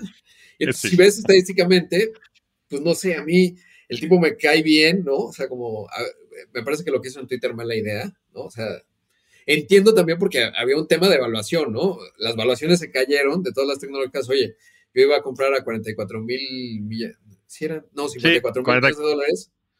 Eh, bueno, y se ajustó el precio ya no lo quiero comprar, ¿no? y voy a inventar lo que tenga que inventar para salirme de ese entuerto. Además, políticamente es una pesadilla del infierno, ¿no? Entonces yo creo que se equivocó ahí durísimo, pero porque es muy volátil y muy caprichoso, pero es un genio, ¿no? Entonces... Es un genio. Si pienso en Tesla, digo, no, pues sí, le creo un poco más de lo que no le creo, ¿no? sí. Tesla, Tesla, o sea, a ver, yo, yo creo que Amazon, por el impacto que ya tiene pues en, en, la economía, o sea, de manera general, a mí me impresiona. Mi hijo siempre, mi hijo adora Amazon, o sea, llega a mi casa a buscar paquetes de Amazon, o sea, ya es, o sea, es un fenómeno de, pues ya generacional, en el cual, pues tú quieres comprar algo y lo compras en Amazon, ¿no? Entonces, eso no va a desaparecer, pues ya, o sea, en general, las ventas que tienen, la infraestructura que tienen desarrollada la marca, como decías, AWS, la cantidad de negocios en los que está involucrado y lo que va a seguir creciendo, porque simplemente es agregar nuevas funciones eh, que pues, apalancas mucho toda la infraestructura que tienes desarrollada, ¿no? Entonces, este, pues sí, sin duda yo creo que esas cosas van a seguir subiendo. Sí, bueno, por otro lado, Latina, Meli, ¿no? O sea, Mercado Libre. Mercado Libre. Avión está baratísimo. Este, te digo, no, no es recomendación, de verdad, quiero decirlo muy claro, solo cosas que me generan entusiasmo, porque más que ver el mercado en sí, lo que me encanta ver es las empresas innovando y haciendo cosas, ¿no? Entonces hay como por todos lados buenas cosas. Mercado Libre está bajo 60%, llegó a 2 mil dólares por acción, está en menos de 800, ¿no? Y, en fin, habrá muchas cosas que hagan, no hagan sentido y pues todo esto en perspectiva, después digamos, pues es obvio, ¿no? Porque siempre pasan las cosas así, pero bueno, son, son buenos momentos. Y por otro lado tienes pues ya este fenómeno que creo que es muy claro de que las divisas fiat pues se deprecian en el tiempo, o sea, y es una realidad, ¿no? Este, no por eso, eh, pero bueno, eso creo que se comprende de manera general, ¿no? El dinero vale menos con el tiempo, pues por el tema, no nada más, de, o sea, sí de la inflación de manera muy tangible, pero también pues de la cantidad de dinero que se imprime y en fin, pues el, el pues el mecanismo, esto lo habla mucho Rey Dalio en su último libro, este, el de Changing World Order, ¿no? O sea, creo que creo que es muy claro y muy tangible, ¿no? Pues al final del día tú quieres ir a comprar algo, el, este, la inflación es el mejor indicador para representarlo en ese sentido, ¿no? Entonces, pues de tener dinero, sobre todo si lo vas a tener los próximos cinco años, pues mejor inviértelo en alguna de estas empresas, seguramente irá mejor. Entonces, con esto, si quieres, pasamos a las preguntas que además vienen mucho al caso. Y nos pregunta José Renteral en Twitter, ¿cuál es tu opinión sobre la fortaleza del peso entre toda la canasta de divisas en general? Es que hay que ver a México global, porque de repente tienes personas, sobre todo pues del ámbito empresarial y tal, y, muchos de ellos dicen, no, se va a acabar el país, es un desastre, ¿no? Y la verdad es que pues ya llevamos, por el presidente, eh, por el presidente López Obrador, ¿no? Hay que decir las cosas como son. Entonces dicen, no, no, ya se va a acabar. Y la verdad es que tiene cosas muy malas, de, de verdad, muy malas, pero otras no tan malas, sobre todo en el escenario México, y no dependen de él. Pero una parte que es positiva del país y que es positiva de él es el Banco de México. Tienes un Banco de México autónomo con autonomía constitucional. Entonces ya podría decir él, el otro día hecho una metáfora hace unos meses que ahí sí me, no me preocupé, pero dije, nos va a empezar a generar mucho ruido en esa parte, que decía, pues es que los técnicos del banco dicen que si apagas el coche, eh, pues ya no se calienta, pero el coche ya no avanza, porque ya le empezó a doler que empiecen a subir la tasa, ¿no? No le entiende realmente, de verdad no le entiende. Entonces dije, oh, les voy a empezar a generar grilla al Banco de México. Pero todos los nombramientos que ha hecho, o sea, los cuatro nombramientos de los cinco que hay en la Junta de Gobierno, pues han sido buenos nombramientos, como sea, ¿no? El de Victoria Rodríguez Ceja pensaría que es eh, pues, una figura que tiene todavía una curva de aprendizaje que recorrer, que ha sido un poco tímida, etcétera, pero ha sido ortodoxa, ¿no? En esa parte. Y entonces, cuando tú vas y ves América Latina y dices, a ver, ¿cuáles son los países importantes de América Latina? Básicamente hay dos, tendría que haber cuatro, pero Brasil, que viene la elección, el regreso de Lula, un montón de incertidumbres. Su Banco Central apenas acaba de ser autónomo hace unos años, entonces ahí hay muchos signos de interrogación, tiene un proceso inflacionario más alto, una economía no, tan vinculada al mundo. Entonces Brasil, pues más dudas que México, sin duda. Y además, eh, tienes una economía menos global, o sea, el nivel de intercambio que tiene Brasil y de interdependencia con Europa, con Estados Unidos o con China, pues no tiene nada que ver con México, es un país de commodities, básicamente. ¿no? Es un país muy grande, muy respetable, tiene grandes startups, un ecosistema bien interesante, etcétera. O sea, no, no es en demérito de ellos, pero tiene otras características distintas. Un mercado doméstico mucho más grande que el mexicano. No tienes Argentina, Argentina no está, ¿no? O sea, Argentina no, simplemente no está. Ahora que decías del DeFi, por eso tiene mucho sentido que, que Coinbase haya lanzado Visa en Argentina. Si tú eres argentino, dices, ¿cómo hago mi dinero una cripto? O sea, en tres minutos. Y en esos países pues, tiene mucho sentido. En países que han colapsado totalmente, pues el tema cripto tiene un montón de relevancia. Sobre todo no ningún ente que pueda ponerle un tope a la destrucción de tu, de tu riqueza, ¿no? Luego tienes otros como Colombia que no tienen la escala de México. O sea, simplemente no la tienes, un país muy distinto, Perú tampoco tiene la escala de México, Chile ni se habla, ¿no? En términos de tamaño económico. Entonces tienes a México, país grande, la décimo, primer mercado de consumo, décimo segundo, a lo mejor hemos caído, la decimoquinta, decimosexta mayor economía del planeta, que cuando vas a volteas a ver a otros mercados emergentes, ¿cuáles hay? Turquía pues, es un desastre de proporciones épicas, ¿no? Turquía es una suerte de México que conecta, hace la manufactura de Europa, particularmente Alemania, migran un montón de turcos a Alemania conecta al Medio Oriente y Asia Central con, con Europa, por eso es tan importante desde el punto de vista diplomático, tiene un ascendente en Siria, lo que tú me digas, pero pues tiene hasta ahí perdón, y aquello es un desastre. Tienes países muy poblados y grandes como Pakistán, punto de PIB per cápita no tiene punto de comparación. Otros que está bien interesante el caso de Indonesia, que ese probablemente nos va a rebasar, ¿no? Económicamente lo han hecho bien consistentemente. Me llama la atención que el presidente indonesio se reunió con Elon Musk, eso te dice mucho. No por Elon Musk, te dice mucho por la visión de un presidente que es rentable políticamente reunirte con Elon Musk. Acá nuestro presidente cree que es un millonario excéntrico, ¿no? No entiende nada. Bueno, no importa. Entonces, no hay muchos Méxicos allá afuera. Y luego, cuando tú ves la divisa, el peso como moneda, dices, a ver, ¿responde a, mecanismos de mercado? Sí. O sea, es el Banco de México, tienes una oferta-demanda de dólares, tienes esa estabilidad, digamos que no depende de decisiones arbitrarias. Es un país muy integrado con el mundo que intercambia un montón con Estados Unidos. Salieron los datos de la primera mitad del año, exportamos más de 200 mil millones de dólares, con un crecimiento de doble dígito importamos también muchísimo, ¿no? Entonces somos un país muy integrado, con un mercado doméstico importante, con fundamentales fuertes, y con un presidente que difícilmente se va a meter con el Banco de México, entonces eso te da, si observas al resto del mundo, pues un país relativamente atractivo cuando quieres tener exposición a emergentes, ¿no? Y eso es en parte lo que creo que explica la fortaleza del peso.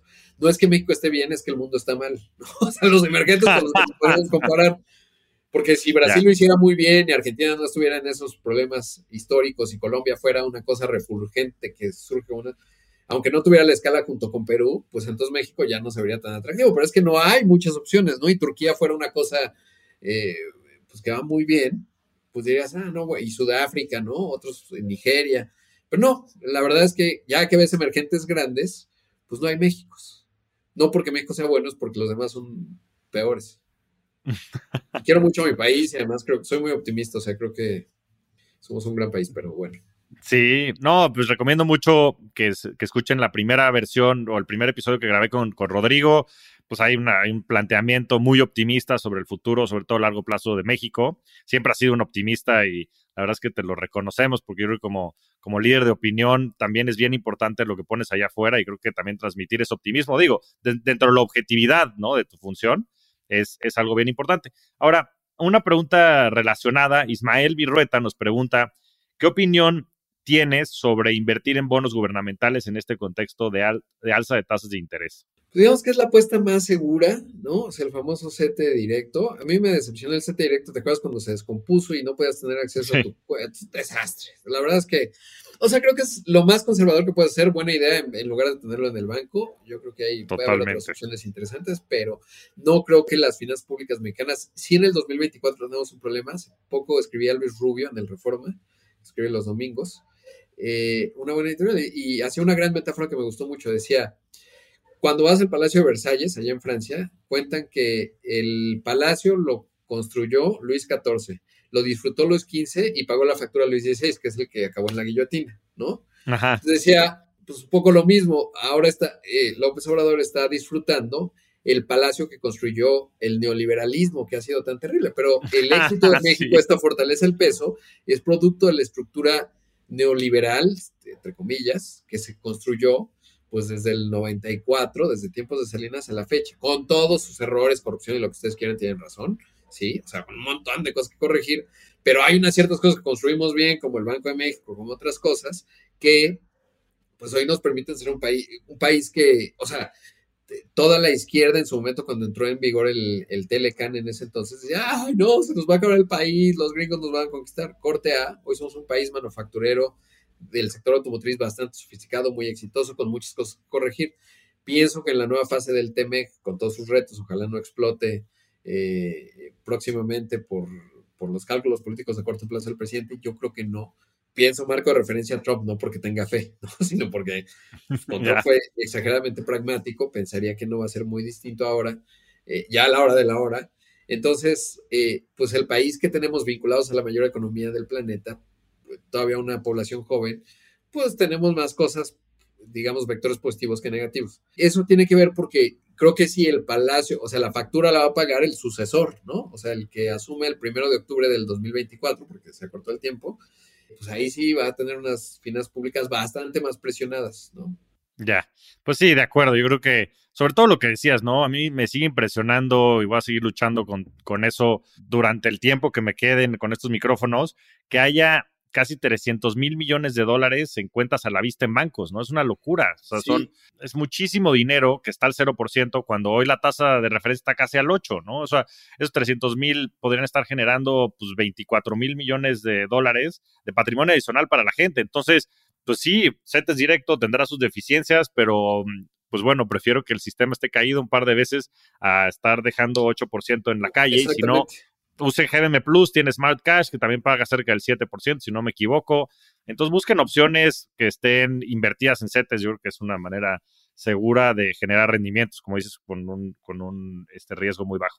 Ahora, relacionado, nos pregunta Paco Luna, que cuál es tu opinión en cuanto a la deuda pública que tiene Estados Unidos, este, relacionado un poco también a este tema, que ya es de 30 trillón, eh, son billones, entiendo en español, de dólares, y pues que ya representa más del 100% del PIB, ¿no? Creo que es el 124%. Dicen que pues a este ritmo y un poco siguiendo el hilo de lo que decía también Ray Dalio, pues para el 2050 aquí estiman que pueda estar cerca del 200%. Entonces, ¿cuál es, cosa, cómo ves tú esa situación en la actualidad y, sobre todo manifestándose hacia adelante?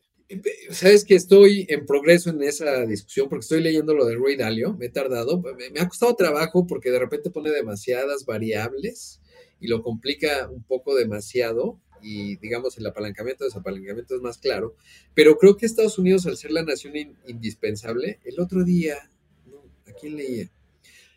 Ah, creo que leía a Tyler Cohen, que la vez pasada también lo recomendaba en su columna de Bloomberg, y él decía, ¿por qué el dólar? O sea, porque, a ver, si Estados Unidos se va camino a un desastre de proporciones épicas por su nivel de deuda, ¿por qué el dólar está tan fuerte? Es la pregunta. ¿No? O sea, el peso está fuerte, pero el dólar está más fuerte. Todo se ha caído con respecto al dólar y un poco con respecto al peso, ¿no? O sea, de, emergentes y el euro ya ves que ahora está a 1-1. ¿Por qué? No, pues porque Estados Unidos, nos guste o no, sigue siendo la nación, no sé si indispensable, pero el referente global más importante. Y la supremacía del dólar no va a dejar de ocurrir. ¿Por qué? Porque ¿qué sustituiría al dólar? Ya quedamos que los criptoactivos no va a ocurrir porque de hecho la regulación que ya planteó Biden en ese sentido, la del Reino Unido y tal, va avanzando a que tengas monedas digitales, pueden ser cripto o no, vinculadas a los bancos centrales. O sea, lo mismo que ya tenemos, dinero digital vinculado a los bancos centrales. Eso no va a cambiar. Y desde la vez pasada platicábamos que los bancos centrales, o sea, que un Estado tiene tres acciones muy importantes. El monopolio legítimo de la violencia, si deja de tener eso, tienes un problema grave. México tiene algunas zonas del país en donde eso no ocurre, es un problema. Dos, cobrar impuestos. Y para cobrar impuestos tienes que determinar la moneda, porque yo no puedo llegar, el SAT no va a llegar conmigo y me dice, oye, Rodrigo, págame impuestos. Ay, te voy a pagar con estas plumas. Entonces me va a decir, tú estás loco, págame impuestos en pesos mexicanos. Por eso es importante que una de, los, de las acepciones que tiene el Estado es definir eh, la moneda. Y eso salvo que haya una revolución social muy profunda y el Estado-Nación desaparezca, no va a dejar de ocurrir. Y entonces, tú tienes al dólar con Estados Unidos, que es la nación, la economía más grande del planeta, por un lado, pero que si tú te, oye, Javier, vamos a venderle a los chinos algo, oye, nos van a pagar en yuanes, de aquí a un contrato un año. ¿Qué va a hacer Xi Jinping? Porque si Xi Jinping mañana decide que va a, tener una política monetaria muy blanda porque está enfrentando una crisis eh, inmobiliaria enorme y porque eh, quiere incentivar el consumo al interior de China para pasar de una fase de exportador de manufacturas a, consumo interno, pues puede ocurrir. ¿Y eh, qué mecanismo real hay? O sea, el Banco de China, ¿conoces al, al, al Jerome Powell de China? Y cómo funciona su banco central, pues no, yo tampoco. Entonces eso me da una enorme desconfianza. Entonces no me pagas en yuanes, ¿no? Ni en rublos, en euros a lo mejor sí, pero pues mejor en dólares, ¿no? Y entonces la supremacía del dólar no se va a ir a ningún lado, por eso es su fortaleza. Dos, digamos, las instituciones que más pueden aguantar con todos los riesgos que ya demostraron, ya están relativamente curtidas un poco y ojalá, por eso digo que Estados Unidos tiene que aguantar o esto se deshace. Y me refiero al orden global como lo conocemos. Y es que como no hay un sustituto, pues no es como en, la Guerra Fría, ¿no? Que algunos creían, ay, bueno, pues si Estados Unidos no es la opción, es el socialismo, ¿no? Ahora no tenemos una opción muy visible allá afuera, ¿no? Por eso es un tema. Se tiene que ir construyendo de manera distinta. Más individual es otra discusión. Pero bueno, entonces esa fortaleza del dólar, eh, digamos, explica, pues porque no hay otra nación que tenga esas características como si las tiene Estados Unidos. Y eso no va a dejar de ocurrir de aquí a los siguientes 15 años. Casi lo puedo, es más, le pondría dinero en una apuesta que eso no va a dejar de ocurrir, porque tiene una serie de estructuras y de cosas que así funcionan.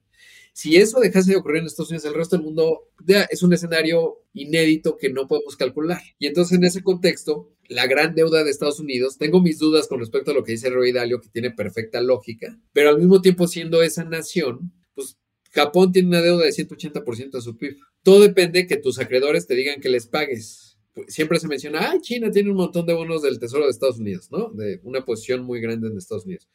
Si China mañana vende sus bonos del Tesoro, se hace el peor daño económico de la historia, porque ¿quién se los compra? No hay mercado para comprar esos bonos, entonces el precio se va, se desploma, ¿no? Se va casi a cero. Y ellos pierden dinero. Y ellos pierden dinero, entonces es una interdependencia, una simbiosis que no está sencilla. Entonces, ¿quién le va a cobrar a Estados Unidos esa deuda?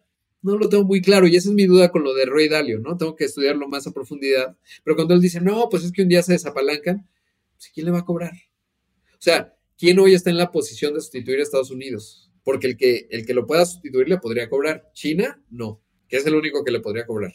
Grande. Porque además luego pasa a los temas militares, ¿no? O sea, entonces ya estás hablando de un escenario poco constructivo para todos y entonces por eso me hace pensar, no me preocupa tanto el ritmo de la deuda de Estados Unidos, me preocupa la parte fiscal, digamos, pero no la deuda acumulada de Estados Unidos, porque es una máquina que va produciendo y consumiendo gasolina o electricidad, ¿no? Para estar hablando de Sí. Yo creo que el tema de la supremacía del dólar es algo muy tangible y como dices, pues ya está muy, pues sí, integrado a la economía global, ¿no? Y existe esta simbiosis que va a ser difícil de reemplazar. Yo lo que agregaría a eso de lo que he podido leer es que justo por esa misma razón de la, del nivel de la deuda es que no pueden subir mucho la tasa de interés, ¿no? Porque pues simplemente no te da, ¿no? Vas sí, a terminar tornando al gobierno federal. Exacto. Sí, Exacto. sí ya hay una buena, buena discusión de lo que le hace eh, justamente al sistema financiero, ¿no? Hace poco Jamie Dimon, el, el, CEO de JP Morgan, decía, no sabes si, es huracán clase 1 o clase 5. Yo como lo interpretaba ese primer comentario que lo dio en una conferencia, es, ah, pues claro, JP Morgan le está tirando una señal al Fed para que tenga cuidado porque está en el interés de JP Morgan que los mercados no caigan tanto y entonces le está mandando una Fed. Hasta que reportó resultados JP Morgan y sí traía un, un, impacto significativo y dije, ah, no, JP Morgan, eh, digo, Jamie Dimon lo está diciendo porque sí lo está sintiendo en el balance del banco. Y una de las cosas que decía Jamie Dimon, nos hicieron exámenes de estrés y pues yo creo que no corresponden con la realidad. Pero claramente suben las tasas, pues un montón de renta, de, de tasa variable en Estados Unidos, sales de la ecuación. En México no estamos tan conscientes de ello como consumidores de, cosas financieras, porque las tasas hipotecarias son fijas, ¿no? Las tarjetas de crédito, pues somos más bien la mitad totalero, o sea, como que no es la misma dinámica que en Estados Unidos, en donde se te, tu vida se vuelve inviable de un momento a otro si la tasa sube demasiado, ¿no? Y eso que mencionas es fundamental.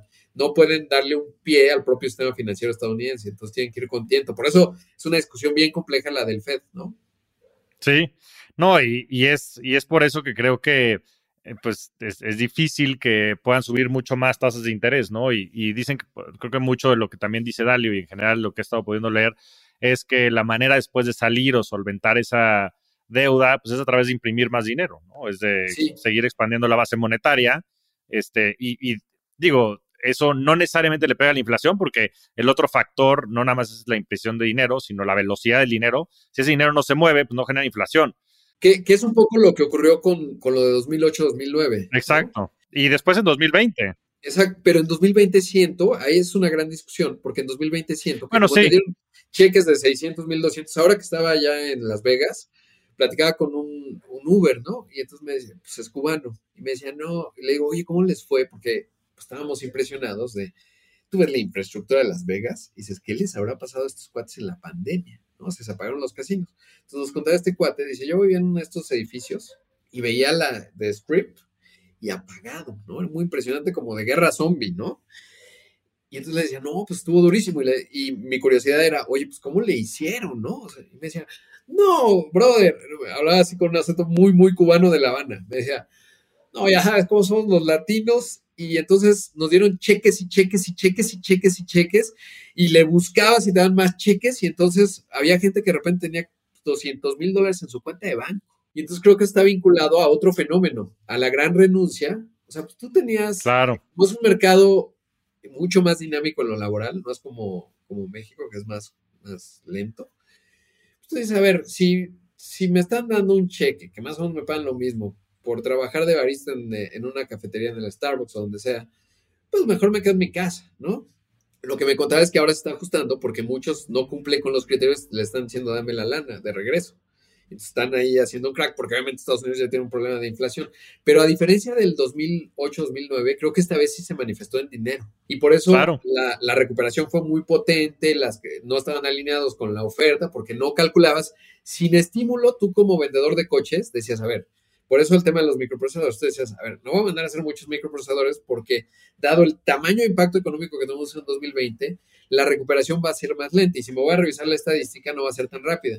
Pero como había, había mucho estímulo, pues resulta que sí había demanda de coches y tú no tenías los coches necesarios para vender y entonces generó todo este desastre, ¿no? En temas de, desde el lado de la oferta, digamos. Sí, tienes toda la razón, ¿no? Y esa, o sea, en fin, ese consumo que se ve también muy reflejado inclusive en las, pues en las empresas, ¿no? En la bolsa, tuviste la recuperación económica, bueno, bueno, no económica, la recuperación, la evaluación, es una locura, o sea, subió, pues ese mismo año, en tres meses estabas en máximos históricos, ¿no? En medio de la peor crisis y, humanitaria del siglo. Exacto, porque además estabas en tu casa, tenías algo de dinero que te está dando el gobierno, lo que sea, y decías, bueno, pues estoy en mi caso frente a una computadora y te sale un Robin Hood o te salen ciertas propuestas de criptoactivos, la esta de eh, Celsius, no, Celsius, ¿no?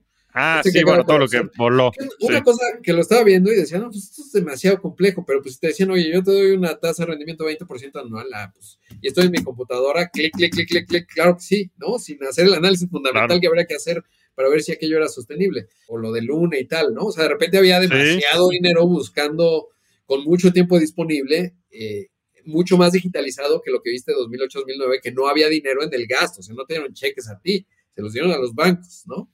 Claro, sí. Y eso es lo que hace que todos estos momentos sean bien interesantes, ¿no? Porque, como dicen, la historia se repite, la, historia no se repite, pero sí rima, pero con factores distintos que son difíciles de prever en el tiempo, ¿no? Y en medio de estos cisnes negros. Pero yo por eso sí creo que el tema de la política monetaria expansiva va a continuar, porque creo que esa es la manera en la que pues justo solventas todos estos dilemas que ponen pues los niveles de endeudamiento de los países, ¿no? Y bueno, creo que el mejor ejemplo de esto es Japón, ¿no? A mí me impresiona que ahí han decidido mantener la tasa en niveles pues, básicamente cero y siguen con esa misma política, ¿no? Y pareciera, pareciera que no va a cambiar.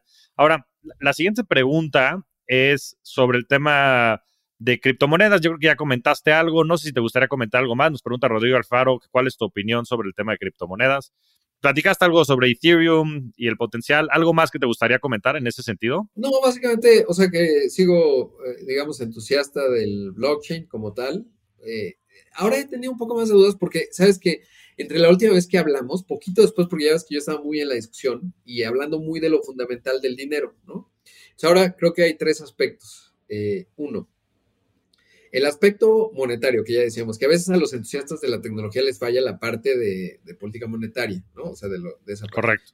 Luego está la parte de la tecnología, ahí ya, tienes a Vitalik y tal, que están haciendo su, nuevo proof of stake en, vez de proof of work. Todavía me falta clavarme un montón, no sé si me va a dar la vida para hacerlo, pero eso es interesante. Y en tercer lugar, el tema del precio, porque escuchando a Roy Dalio, justamente, él decía, bueno, pues para mí es medio oro digital, porque, ¿por qué? Porque hace un análisis muy puntual eh, de, digamos, del, del precio, Las características. fundamentales en ah, cuanto a la dinámica del mercado. Entonces decía Roy Dalio, pues ¿cuál es el tamaño del mercado? De la demanda, ¿no? De corto plazo, de Bitcoin. En ese entonces todavía no empezaba la crisis de, de los criptoactivos y decía, bueno, pues es tal. Él decía, no, bueno, para mí el oro es mejor porque hay más oro allá afuera, etcétera, una serie de cosas. Pero hay una buena discusión del precio por el precio mismo, no tanto del análisis fundamental que es el que yo planteaba la vez pasada. Y ahí se vuelve interesante. En el corto plazo es claro que el precio, pues no, no, no va bien y no creo que vaya porque hay un montón de fundamentales y mucha fragilidad. Ahora, esto que le ocurrió a justamente de Coinbase, cuando el, ayer Bloomberg dio a conocer, bueno, en estos días, porque no sé cómo va a salir esto, pero recientemente Bloomberg daba a conocer que la SEC, la Securities and Exchange Commission, que es el órgano que regula a las empresas públicas en Estados Unidos, eh, estaba haciendo investigación si había vendido securities, ¿no? Eh, criptoactivos como Activos, securities o no. Y entonces, bueno, pues eso te genera una enorme fragilidad porque desde el punto de vista regulatorio, por lo que decía de que eh, pues una de las prerrogativas del Estado es el Banco Central y determinar la moneda, te hacen así clic y en dos minutos acaban con el precio de tu, de tu criptoactivo. Y es un, y entonces, más allá de que esté bien o mal, eso es una enorme fragilidad de tu criptoactivo. Y a eso está sujeto. Si mañana Estados Unidos dice, no se prohíbe porque no lo van a prohibir, simplemente le pueden poner impuestos hasta que te canses. Y jurídicamente habría que ver cómo se arme. Pues dicen, lo que vamos a, la preeminencia va a estar sobre una, una stablecoin o una criptoactivo vinculado al, Banco Central, al Fed. Entonces, eh, eh, pues automáticamente eh, Bitcoin pues podría hacerlo inviable porque le puedes. Y todos los que no sean esa, les vamos a cobrar muchos impuestos y otras tres que podemos dejar allá afuera. Te destruye en dos minutos, ¿no? Y, y, entonces tienes una fragilidad inherente a la regulación. Y, habría que pensar si los incentivos de la regulación depende de qué activo están alineados. Y entonces eso te hace muy frágil. Y a mí no me gusta esa fragilidad, ¿no? Por lo menos. Pero hay otros, por ejemplo, como blockchain, que sí creo que tiene un caso de uso, y por, lo tanto Ethereum, y habrá otras que no conozco, que sí les veo más caso de uso, ya lo habíamos dicho la, eh, la vez pasada, remesas, etcétera, y yo creo, países destruidos como Venezuela, eh, Argentina, etcétera. Argentina, Turquía. Tienen, un montón de casos de usos, pero en países como México no tiene tanto caso de uso en esa parte. Eh, en remesas sí que lo tiene. Por eso a mí me generó mucho entusiasmo, escribí hasta el cansancio, hasta parecía que me pagaron cuando Coinbase anunció que iba a hacer remesas cripto, pero con stablecoin y, y con tarjeta. Entonces dije, eso le abre, nada más son 54 mil millones de dólares de remesas, con que se lleve el 10% son 5 mil millones de dólares, pero sobre todo la base de clientes, que eso es lo que está buscando, ¿no? Claro. y Bitso lo mismo, ¿no? Entonces, pues eso dije, ah, wow, qué buena noticia, porque eso genera una solución de finanzas descentralizadas que tiene un caso de uso con respecto a un montón de mexicanos que hoy no están eh, en la inclusión financiera, ¿no? Mi única duda con blockchain es que va pasando el tiempo y los casos de uso no se materializan, porque el otro día había una buena reflexión. Ya llevamos desde Satoshi a la fecha, pues más de 10 años, y si tú ves los primeros 10 años del Internet, digamos, de, ya cuando era comercialmente viable del 92 a la fecha, a 2002 ya había habido una revolución y en el caso de blockchain todavía no acabamos de ver ese aterrizaje profundo. ¿Por qué? Porque hay un montón de barreras de entrada en donde pueden ser sus casos de uso. Le hace temas notariales, le hace comercio internacional. Por ejemplo, comercio internacional, mi pregunta es por qué no está ocurriendo. NFTs, eh, ahí yo creo que como arte no, no lo veo tanto. Mi análisis de NFTs es, para tener validación de que tienes mucho dinero, cada quien busca sus códigos de estatus, ¿no? Entonces unos usan eh, las, las, mujeres usan bolsas Gucci, ¿no? Que se vea con las dos Cs, o los hombres también sus, sus cinturones, que es muy común en el sector financiero que los ves, ¿no? En la cultura estadounidense, no, esos no son los validadores. ¿eh? En la cultura estadounidense emprendedora es eh, Teslas, es otras cosas, ¿no? Experiencias, en fin, una serie de cosas. y, en la cultura del, del criptoambiente, pues son los NFTs, porque dicen, ya llegaste, eres del Ape, no sé qué group. sí, Board Ape Yacht Club, sí. Exactamente. Y ya eso valida que tienes ese estatus, ¿no? Entonces es un juego de estatus los NFTs. Ahora, eh, lo que con, y ¿por, ¿por, qué un Picasso vale 90 millones de dólares? Si es muy bonito y Picasso es un genio el que tú me digas, pero vale 100 millones de dólares un Picasso. Si me preguntas a mí, Rodrigo, por el dinero que tengo, evidentemente no tendría un Picasso de 100 millones de dólares, ¿no? básicamente no, porque mi validación de estatus no estaría en un Picasso. Mejor lo voy a ver al museo, lo puedo ver aquí en mi computadora en alta definición o lo que yo quiera. Entonces, ese no es mi validador. Pero lo cierto es que el arte, el arte Picasso, ¿por qué vale tanto un Picasso? Pues porque lo pintó el genio. Y una reflexión que alguna vez tuve, no me acuerdo cómo, es que lo que pasa es que lo que, digamos, nuestra existencia es frágil y sabemos tú y yo, en 100 años, probablemente no vamos a estar aquí. No vamos, a existir. Somos insignificantes, ¿no? Aunque nos convirtamos en el siguiente Mark Zuckerberg, el que somos insignificantes. Mark Zuckerberg, o sea, Sí, dentro de la existencia somos insignificantes. Quien Pero sea. lo que te Elon conecta Musk. y te da vinculación con la eternidad es un genio que creó una pieza que ha trascendido el tiempo. Por eso un Leonardo da Vinci, por eso es que eh, Bill Gates, un tipo intelectual, o, Ricardo Salinas Pliego, eh, pues les encanta, digamos, buscan su validación porque los conecta con la eternidad. Dices, yo tengo conexión con el pasado de hace muchos siglos. Y un NFT no tiene ese fetichismo del objeto que te conecta con esa genialidad. Entonces, no sé, cuando pienso en los validadores del arte, si un NFT tiene las características que tiene un cuadro físico, que lo toco y lo tocó el genio. Y hoy Vipi, o como se llama el que subastó en 64 millones de dólares, que, que lo sigo en Instagram. Beeple. Beeple, bien interesantes. No estoy seguro que me conecta con la eternidad de ese creador, la imagen digital. Si logro la conexión es digital, entonces el decir que yo tengo el, el certificado de esa obra eh, no es tan tangible como tener el Picasso en mi sala o poner en mi museo, ¿no? O sea, si tú y yo fuéramos de, de- en este calibre de, de gente que tiene mucho dinero, pues dirías, no, yo como soy muy bueno voy a poner mi museo con toda mi colección de obras, ¿no? Pero en, en cambio en el NFT no estoy seguro que tiene esa validación. Tiene otros casos de uso que tienen que ver más con la utilización, pero no con el estatus necesariamente. No sé, es una pregunta abierta. No, no, no, pues es una interesante reflexión. No, no lo había visto desde ese ángulo. Este, creo que es interesante también observarlo desde, desde esa perspectiva. Pues, pues excelente, Rodrigo. Ya se nos fue otra vez la sesión. Sí, rapidísimo. Nuevamente, nuevamente una conversación exquisita. La verdad es que me quedo con muchísimo. Te agradezco muchísimo el tiempo aquí. Espero que también puedas estar regresando de manera periódica. La verdad es que eres un rockstar del dinero. Creo que como tú en el entorno mexicano y global, inclusive, no hay dos por tu conocimiento, obviamente, en materia económica, política, pero también por tu conocimiento en materia tecnológica. Te agradezco muchísimo tu tiempo. No, al contrario, yo a ti, mi estimado, eh, además les recomiendo mucho, eh, eh, eh, me ha gustado mucho, ¿sabes qué? La parte en donde ha- has asomado tu ser, digamos, en todas sus dimensiones, ahí con, la, con el diálogo que tuviste con Oso, me parece súper valioso. Y me parece bien valioso que además en las conversaciones que, he escuchado de, tu podcast, eh, tiene una dimensión más allá de un análisis muy específico, digamos, de los mercados como tal, porque para eso podemos ver todos CNBC Now y Squawk Box, o aquí en México no, no hay tanta oferta, digamos, tan, tan especializada, pero lo que me gusta mucho es que eh, hay una dimensión humana a todas estas conversaciones y eso lo hace fascinante y por eso yo muy feliz de regresar tantas veces como me invites. Y de Hombre, verdad muy te agradezco muchísimo. Tu, tu parte humana que también es, es bien importante y, y qué bueno.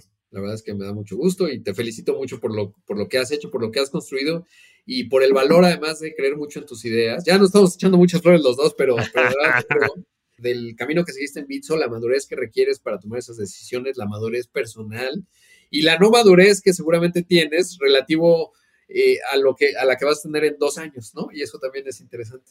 Pero siempre, Es- y es, por eso es, es, es muy estimulante platicar contigo, porque hay siempre una apertura al aprendizaje y creo que coincidimos los dos en esa parte en que estamos siempre tratando de entender. Yo no tengo ideas fijas, bueno, algunas sí, porque las trato de ir construyendo, pero si alguien llega y me dice, oye, tu idea es una patraña, digo, ah, no, pues sí, como que es una patraña, ¿no? Y entonces puedo cambiar o espero tener esa flexibilidad para estar siempre en, en actitud de aprendizaje. Entonces, eso hace que estas conversaciones sean realmente muy, muy nutritivas para mí también. Y espero que para los que nos ven y escuchan. Te lo agradezco muchísimo, Rodrigo. Significan mucho tus palabras y espero que también así lo perciba todo el mundo allá afuera. Y creo que terminas con una gran reflexión, que siempre tener esa apertura a estas nuevas ideas. Mucho de lo que conversaste durante esta plática fue eso, ¿no? De lo que no sabemos que no sabemos, que hay que tener siempre la antena parada y hay que tener la mente abierta, yo creo que para poder digerir todo esto y para ponerlo, poner en uso, pues de todo, de nuestras finanzas, pero también de desarrollar nuevas ideas, aplicaciones, productos y servicios que ayuden a la humanidad. Nuevamente, muchas gracias por tu tiempo, Rodrigo. Gracias. Un fuerte abrazo. Abrazo. Muchas gracias a todos. Nos vemos semana a semana en este espacio para convertirnos juntos en rockstars del dinero. Yo soy Javier Martínez Morodo. Búscame en redes sociales como arroba Javier MTZ Morodo. Y suscríbete a Rockstars del Dinero en Spotify, Apple Podcast, donde sea que escuches tus programas. Agradecimientos especiales a todo el equipo de producción. Rockstars del Dinero es una producción de Sonoro.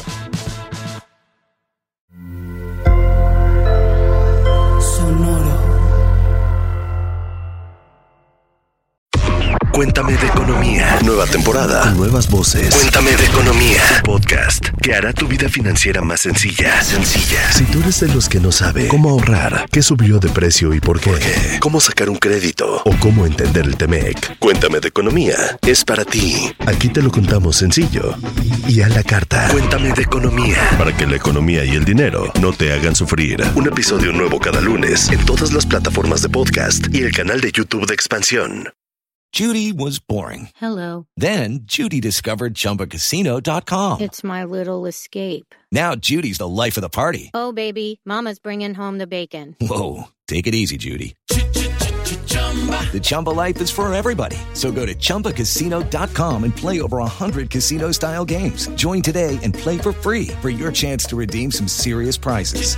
chumba ChumbaCasino.com. No purchase necessary. Void where prohibited by law. 18 plus terms and conditions apply. See website for details.